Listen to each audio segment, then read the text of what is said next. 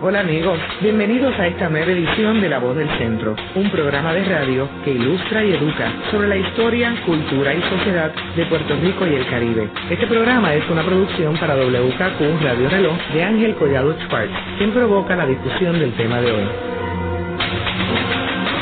Saludos a todos. En el programa de hoy tenemos un tema muy interesante que es el de Puerto Rico como bastión militar pasado, presente y futuro. Hoy tenemos con nosotros de invitado al doctor Jorge Rodríguez Berú, que es uno de los especialistas en el tema y que ha escrito un sinnúmero de libros sobre el militarismo en Puerto Rico. Jorge, me gustaría que habláramos un poquito de los antecedentes y fuéramos un poco hacia el tiempo de los españoles. ¿Cuál era el papel de Puerto Rico desde el punto de vista militar para los españoles? En la primera etapa de la presencia española en el Caribe, el centro de operaciones fue Santo Domingo y ahí fundaron la capital, todas las primeras instituciones cívicas y militares, religiosas y desde Santo Domingo se llevó a cabo la exploración y la conquista de las islas del Caribe. Así que por toda la primera parte del siglo XVI el centro fue Santo Domingo. Pero tan pronto se da la conquista de México y del Perú, se establecen los virreinatos de México y Perú y se empieza a desarrollar la riqueza mineral tanto de la zona andina como de México, se va a alterar el papel del Caribe. De haber sido un escenario central, va a pasar a ser la ruta inevitable para todo el comercio colonial y por lo tanto todo el comercio en metales preciosos, en oro y plata. De manera que era absolutamente necesario para defender el comercio colonial español y para defender al imperio en general, que España tuviera un control de la zona del Caribe. Muy pronto la zona del Caribe se va a convertir en una zona donde se va a retar el poder español por la piratería y la actividad de corsarios, por toda una serie de expediciones de las otras potencias que van emergiendo para disputarle a España su predominio en América, particularmente Francia, Inglaterra y después Holanda. Y entonces Puerto Rico va a jugar un papel muy importante en un sistema de ciudades fortificadas que van a ser claves y cada una de ellas dentro del pensamiento estratégico español va a jugar un papel particular dentro del sistema de defensa. Así que lo que se va a desarrollar es un imperio que tiene una fase marítimo naval que va a estar relacionada su defensa con el desarrollo de estas ciudades bastiones, entre las cuales San Juan era una de las ciudades principales. O sea que Puerto Rico para los españoles tenía una importancia muy grande en términos militares, ¿no? Definitivamente, porque Puerto Rico, por su ubicación geográfica, controlaba las entradas del Mar Caribe, de la misma manera que La Habana controlaba la salida del Mar Caribe, porque en el patrón naval que había, que era a vela, y que dependía mucho de las corrientes marítimas, se entraba al Caribe desde Europa por el sur y se salía por el norte. La flota entraba al sur de Puerto Rico por las Antillas Menores y de ahí iba a Cartagena de Indias y a Veracruz y después esa flota que salía de Veracruz y Cartagena de Indias se congregaba en La Habana. Así que cada una de esas ciudades, San Juan, Santo Domingo, La Habana, pero también otras ciudades como las ciudades de Veracruz y Cartagena de Indias, eh, como la ciudad de Portobelo y otras ciudades en Panamá, van a ir jugando un papel bien importante en ese eh, sistema de defensa de toda la región del Caribe. Y si nos trasladamos al siglo XIX, cuando hay una explosión de imperialismo en los países europeos, particularmente en el continente africano, y donde ya se expande ya de un mundo de los españoles, los ingleses y los franceses, y entran, y los holandeses, y entran ahora todos los demás países, desde Bélgica, a buscar este colonias en África, y cambia el pensamiento norteamericano en términos del imperialismo. Me gustaría que nos hablaras un poco sobre la mentalidad de los americanos vis a vis el informe o el análisis que hace el almirante Mayhan y todo esto. Bueno, de pasar del siglo XVI, XVII al, al XIX un salto grande, hay que mencionar por lo menos rápidamente algunos procesos que alteraron la situación de Puerto Rico en términos estratégicos para España. Lo más importante es el proceso de independencia de América Latina, de manera de que Puerto Rico y Cuba y antes la República Dominicana, que habían sido parte de este sistema imperial que abarcaba grandes territorios continentales en, en Centroamérica y en Sudamérica, se quedan como las dos únicas colonias de España. Cuba era una colonia sumamente productiva, de mucha importancia económica para España por eh, todo el desarrollo extraordinario que tuvo el azúcar en Cuba. Y Puerto Rico entonces pasa a jugar un papel distinto, ya no tanto vinculado a la defensa del conjunto del imperio español, sino particularmente la defensa de Cuba y de los intentos de España para retener a Cuba. Hacemos una breve pausa y luego continuamos con La Voz del Centro por WKQ Radio Reloj.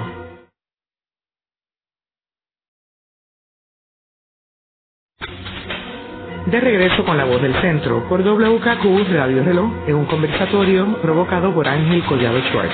Continuamos con el programa dedicado a Puerto Rico como bastión militar, pasado, presente y futuro, hoy con el doctor Jorge Rodríguez Beruf, decano de la Facultad de Estudios Generales de la Universidad de Puerto Rico. Jorge, nos estaba contando sobre ya llevándonos del siglo ya 16 al 19 y Puerto Rico. Sí, bueno, estabas preguntando el interés de los Estados Unidos en el cómo se va desarrollando el pensamiento estratégico de los Estados Unidos hacia el Caribe. Es importante mencionar que en la época colonial siempre hubo una conexión bien grande de carácter político y de comercio entre el Caribe y los Estados Unidos. En segundo lugar, también el Caribe jugó un papel estratégico durante la guerra de independencia de Norteamérica, porque aquí en el Caribe se llevaban a cabo operaciones de Gran Bretaña para tratar de terminar con la sublevación de las colonias.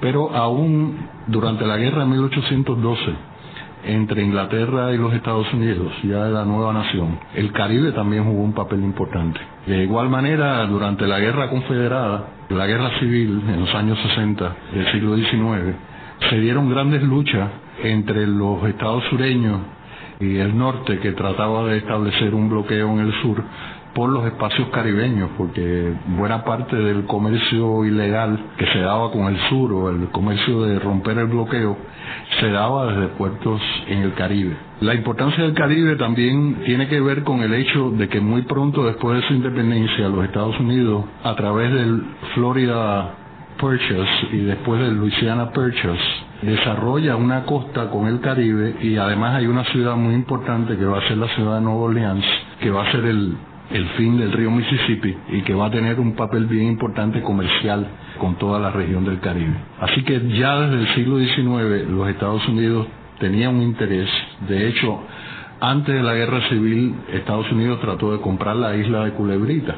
Y terminada la guerra civil los Estados Unidos empieza a enfocar su interés sobre todo en el área del Caribe Oriental, de la esquina de Puerto Rico y las Islas Vírgenes interés en la posibilidad de una compra de las Islas Vírgenes que se va a dar más adelante durante la Primera Guerra Mundial e interés por lograr una presencia en Puerto Rico. Así que esa idea que algunos historiadores han planteado, ¿verdad?, de que se incluya a Puerto Rico en la invasión del 98 por algún tipo de accidente o porque se lo sugirieron los puertorriqueños que estaban en comunicación con la administración McKinley eso es, falso, ¿verdad? Porque siempre Puerto Rico había estado incluido, quizás no de manera tan prominente como Cuba, pero siempre había estado incluido dentro de los planes estratégicos de los Estados Unidos. Y ese interés por Puerto Rico va a tener unos elementos parecidos a la geopolítica española, porque de igual manera que Puerto Rico en el tiempo del Imperio Español había sido muy importante para, entre otras cosas, defender la ruta ísmica en Panamá. Para los Estados Unidos también el contemplar la posibilidad de la construcción de un canal en Panamá implicaba garantizar su defensa. Y desde el punto de vista de Mahan, la defensa del canal no se podía hacer en el canal mismo, sino se tenía que hacer en sus accesos, tanto en el Pacífico como en el Caribe. Y por lo tanto, para defender el canal en sus accesos era necesario tener un sistema de bases en el Caribe del cual Puerto Rico iba a jugar un papel bien importante. Y en términos de la filosofía norteamericana y la influencia que tiene Mahan en términos de la política exterior de los Estados Unidos, sería bueno que nos hablaras de esto, particularmente las fuerzas navales versus las militares. Mahan básicamente lo que hace es plantear que si los Estados Unidos desea desarrollarse como una gran potencia, tiene que emular el modelo británico. Y el modelo británico requería una armada poderosa para poder controlar navalmente aquellas áreas de interés comercial y una presencia de bases en esas zonas de interés de los Estados Unidos, entre otras cosas por razones tecnológicas, porque en aquel momento los barcos estaban movidos por carbón, no tenían una gran capacidad de desplazamiento de grandes distancias y se requerían estaciones carboneras en los distintos lugares donde fuera a operar esa armada. Mahan no creía, no tenía mucho interés en adquirir colonias, lo que quería eran bases navales. Lo que ocurría era que a veces, como en el caso de Filipinas o en el caso de Puerto Rico, para poder obtener una base había que gobernar un país completo. Y en ese sentido, Mahan al fin termina apoyando la tesis imperialista, uniéndose al grupo proimperialista como Teodoro Roosevelt, con quien mantuvo una relación de amistad muy fuerte. Y fue un intelectual muy importante para el pensamiento naval norteamericano, pero además de eso fue un propagandista y un periodista muy importante. Es decir, él no solo escribió libros como The Influence of Sea Power Upon History, que se considera su obra maestra, sino que escribía una gran cantidad de artículos de prensa, de artículos en revistas de amplia circulación, y luego algunos de esos artículos los juntaba y lo publicaba como un libro.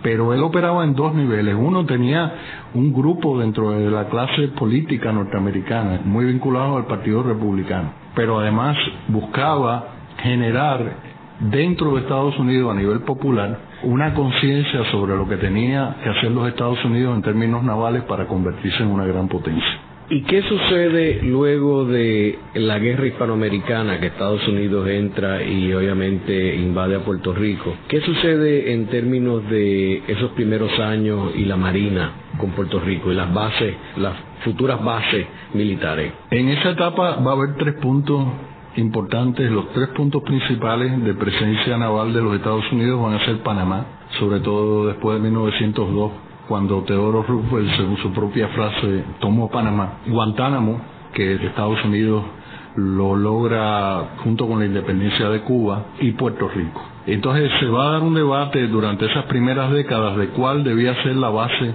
principal de los Estados Unidos en el Caribe insular. Y la discusión fue entre Culebra y Guantánamo. Quien gana la discusión es Guantánamo. La base principal durante los años 20 y los 30 no va a ser Puerto Rico. Puerto Rico se le va a considerar como una base auxiliar a Guantánamo. Pero ya durante la Segunda Guerra Mundial es que Puerto Rico logra un perfil estratégico mucho más importante dentro del pensamiento de los Estados Unidos. Luego de la pausa continuamos con La Voz del Centro por WKQ Radio Reloj.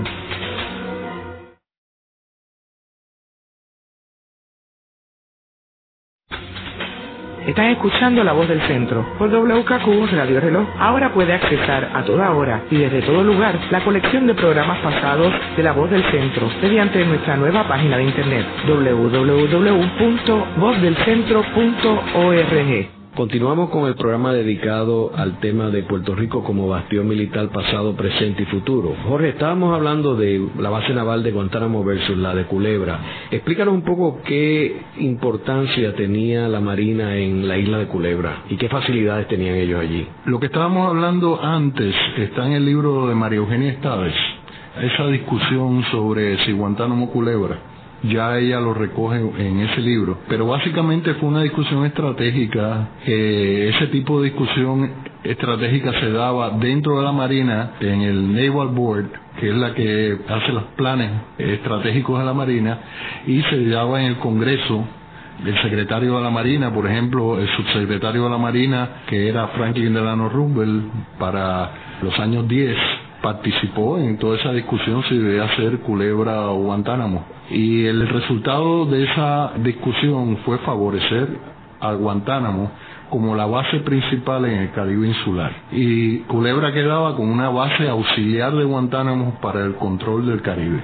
Durante los años 20 y los 30 no hubo mucho desarrollo militar de los Estados Unidos en el Caribe por varias razones, ¿no? Primero por los controles que hubo los tratados que se hicieron de control naval, después porque vino la depresión y no había muchos fondos para propósitos militares de desarrollo en el Caribe. Básicamente la actividad naval de los Estados Unidos en el Caribe era una actividad de los Marines interviniendo para controlar situaciones internas, pero no era tanto una disputa, una preocupación con otras potencias, porque ya la potencia que le preocupaba a Estados Unidos, que era Alemania, había quedado derrotada en la Primera Guerra Mundial y no veía a Gran Bretaña como un adversario. Así que en realidad la isla de Culebra no se desarrolla mucho como una base durante ese periodo, aunque se utiliza intensamente, porque era un lugar de congregar la flota, sobre todo en periodos de crisis.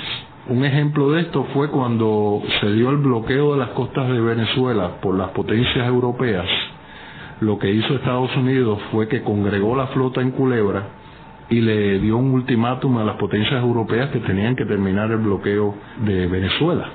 Y ahí en eso participó Dewey, que estuvo ahí en esa, en esa maniobra fue Dewey. Así que Culebra era un instrumento para proyectar el poder naval en la región desde bien temprano pero no se desarrolla mucho como una base en términos de grandes inversiones que se realicen allí. Ahora, ellos movieron la capital de San Ildefonso y todos los ciudadanos de la islita, ¿no?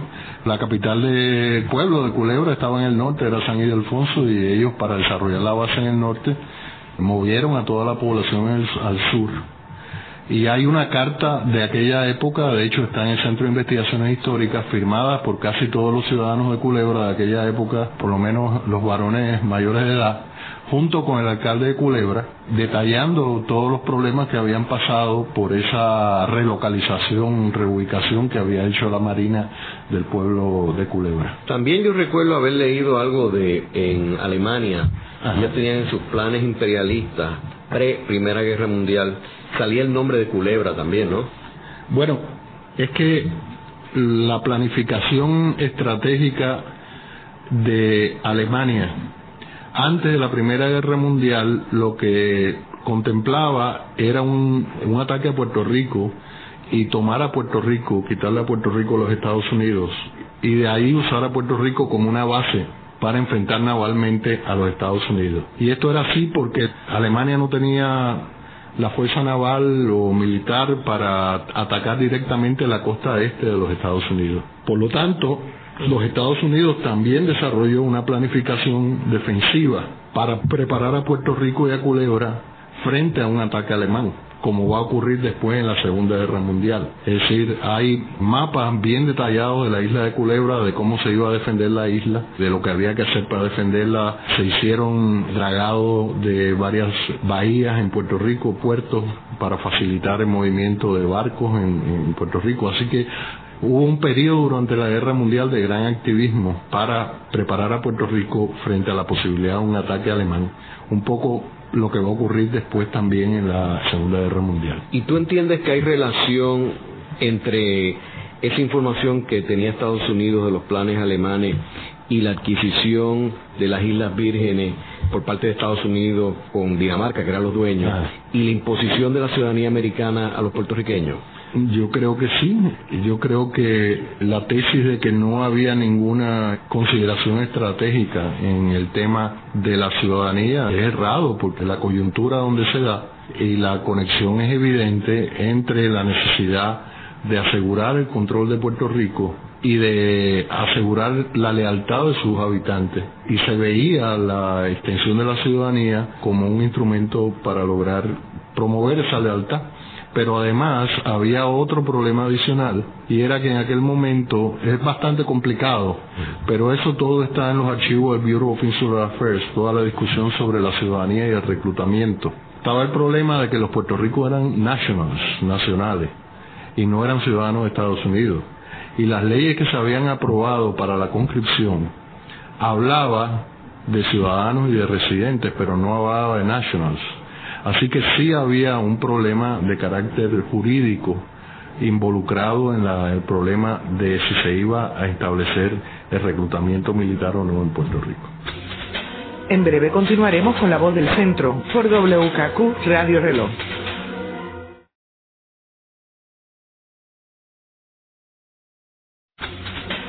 De regreso con la voz del centro por WKQ Radio Reloj, de vuelta con Ángel Collado Schwartz. Continuamos con el programa dedicado a el tema de Puerto Rico como bastión militar pasado, presente y futuro. Jorge, a mí me gustaría que nos hablara sobre ya después de la Primera Guerra Mundial, ese periodo pre-Segunda Guerra Mundial y durante la Segunda Guerra Mundial, ¿qué papel jugó Puerto Rico como bastión militar? Yo creo que a medida que se fue agudizando la crisis en Europa, se produjo un debate en los Estados Unidos, un debate muy amplio que incluyó la publicación de libros, de artículos, que aún las revistas de circulación amplia entraron en esa discusión en National Geographic sobre la importancia del Caribe en la defensa de los Estados Unidos. Se veía que reforzar la presencia militar de los Estados Unidos y preparar al Caribe para la eventualidad de que se iniciara una guerra en Europa y que los Estados Unidos eventualmente entrara en esa guerra era fundamental. Dentro de esa, toda esa discusión se fueron identificando varias zonas que eran más importantes en el Caribe.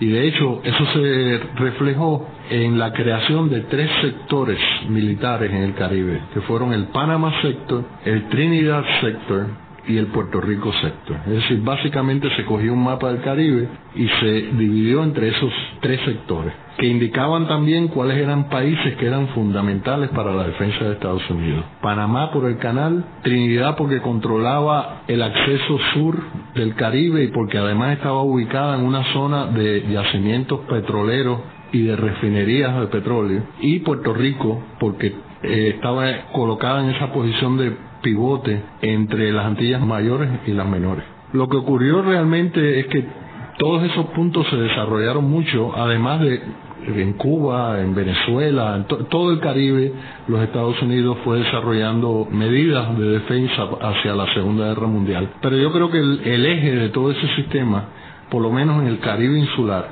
lo fue Puerto Rico el énfasis estaba en Puerto Rico, en lo clave que era Puerto Rico en términos estratégicos y la necesidad de defenderlo de un posible ataque alemán que podía ser un ataque naval cruzando el Atlántico o podía ser un ataque aéreo desde África volando hasta el llamado saliente brasileño. ¿Y cuántas bases llegó a tener Puerto Rico?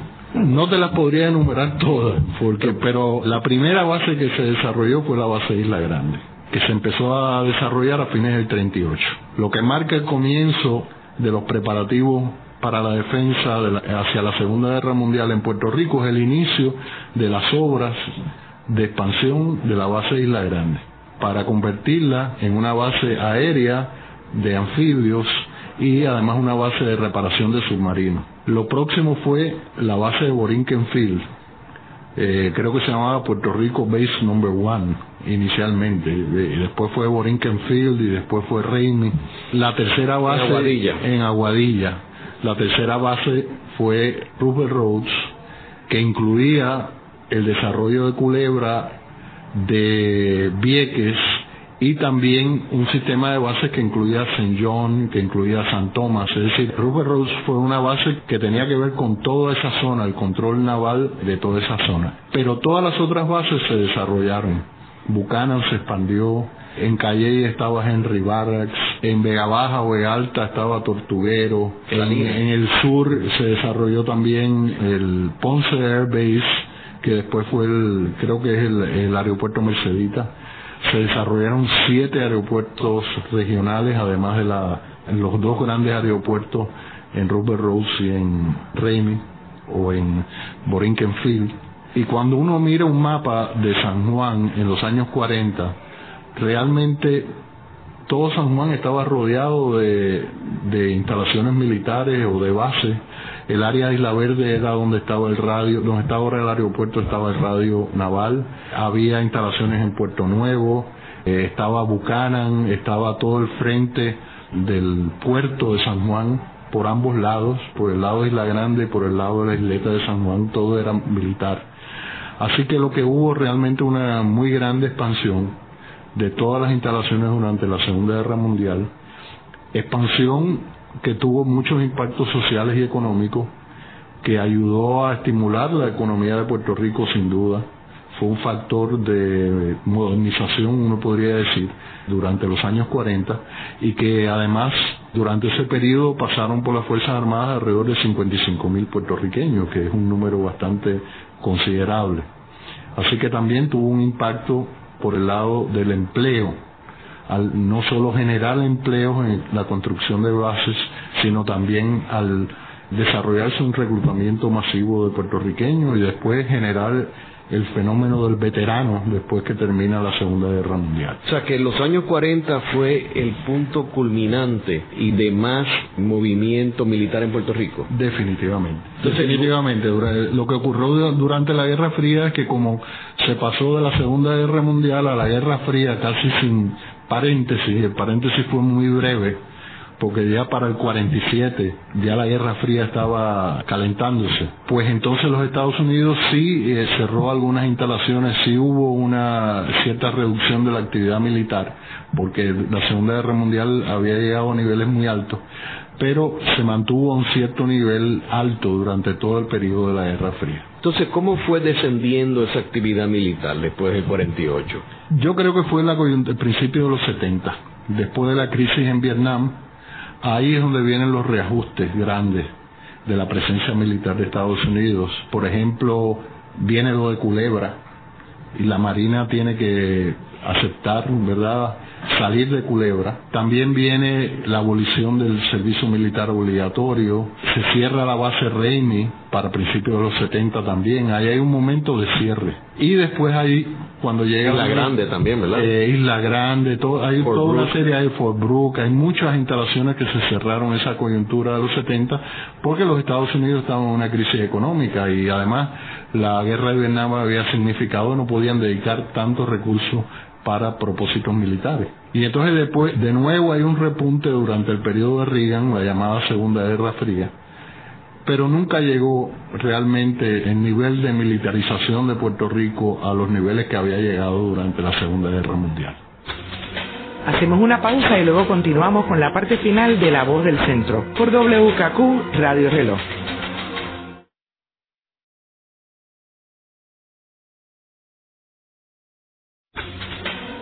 Están escuchando La Voz del Centro por WKQ Radio Reloj. Le invitamos a visitarnos a nuestra nueva página web donde encontrará la colección de los programas pasados y también por donde pueda hacernos llegar un mensaje con sus comentarios y sugerencias a este programa. Busque en la red www.vozdelcentro.org. De regreso a esta interesante discusión con Ángel Collado Choi. Continuamos con el programa de hoy dedicado al tema de Puerto Rico como bastión militar, pasado, presente y futuro. Hoy con el invitado, el doctor Jorge Rodríguez Beruf, decano de la Facultad de Estudios Generales de la Universidad de Puerto Rico, recinto de Río Piedra. Jorge, me gustaría que nos hablaras un poco ahora sobre el presente de la actividad militar en Puerto Rico. Bueno, yo creo que a veces cuando uno está metido en unos procesos y están tan cerca, a uno les cuesta trabajo verlos, ¿verdad? Como un cambio importante. Pero yo creo que lo que ha ocurrido y ha venido ocurriendo en los últimos años en Puerto Rico es una reestructuración bien grande de las actividades y la presencia militar de los Estados Unidos en Puerto Rico. Ya está tocando el fin de la Segunda Guerra Mundial.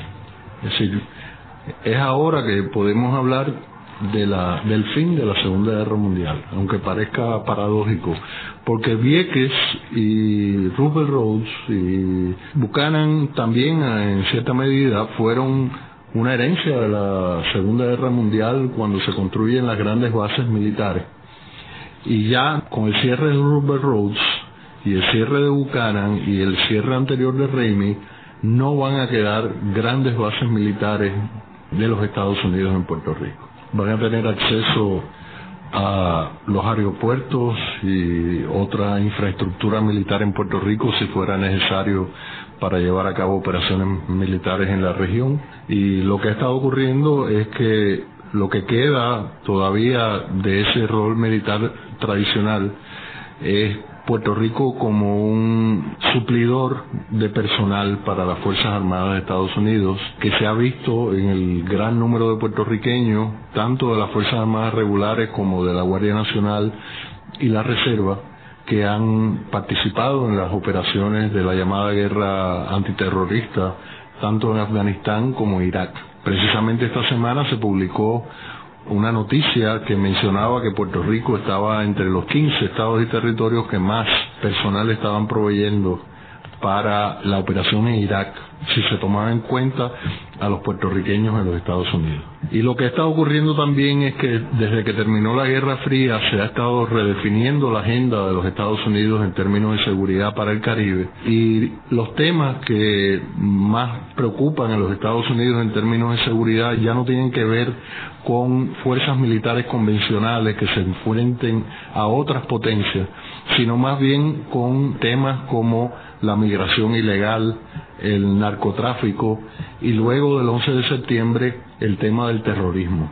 Y para poder desarrollar esa política no necesariamente se necesitan fuerzas militares convencionales, sino otro tipo de acciones en el terreno de seguridad que no requieren de grandes bases o de fuerzas convencionales para implantar la política de Estados Unidos en la región del Caribe. ¿Y esto cómo afecta también otras bases como por ejemplo Guantánamo? Guantánamo desde hace mucho tiempo no tiene ninguna lógica militar. En este momento es una prisión y tiene una lógica política de que sencillamente los Estados Unidos no van a abandonar a Guantánamo mientras haya un gobierno en Cuba que ellos consideren antagónico pero en este momento ya Guantánamo, desde hace bastante tiempo, ya Guantánamo perdió su función militar en la zona del Caribe y de igual manera que Panamá pasó el canal a manos panameñas, lo único que impide que los Estados Unidos deje a Guantánamo es sencillamente la presencia del gobierno de Fidel Castro en Cuba. Pero yo estoy seguro que los Estados Unidos ya han considerado la posibilidad de, para legitimar un futuro gobierno o un proceso de transición en Cuba entregar la base de Guantánamo. Porque fuera de, ser una prisión offshore, Guantánamo en este momento no cumple ninguna otra función importante en términos estratégicos. O sea que tú podrías concluir que por primera vez en la historia de Puerto Rico, desde el siglo XVI, esta es la primera vez entrando al siglo XXI en la cual Puerto Rico no es un bastión militar juega un papel dentro de la política de seguridad de los Estados Unidos en el Caribe y la sigue jugando dentro de esa nueva agenda. lo que ha cambiado a nivel internacional es que no hay ninguna potencia que pueda disputarle a los Estados Unidos el control de la región del Caribe por medios militares convencionales. Así que ya los Estados Unidos no tienen que anunciar la doctrina Monroe, porque no hay nadie que violente la doctrina Monroe las nuevas amenazas de los Estados Unidos, según lo percibe los Estados Unidos, ni siquiera están en América Latina, sino más bien tienen que ver con la relación con el mundo musulmán, con Corea del Norte, con el desarrollo del potencial militar de China. Esas son las preocupaciones hacia el futuro de los Estados Unidos.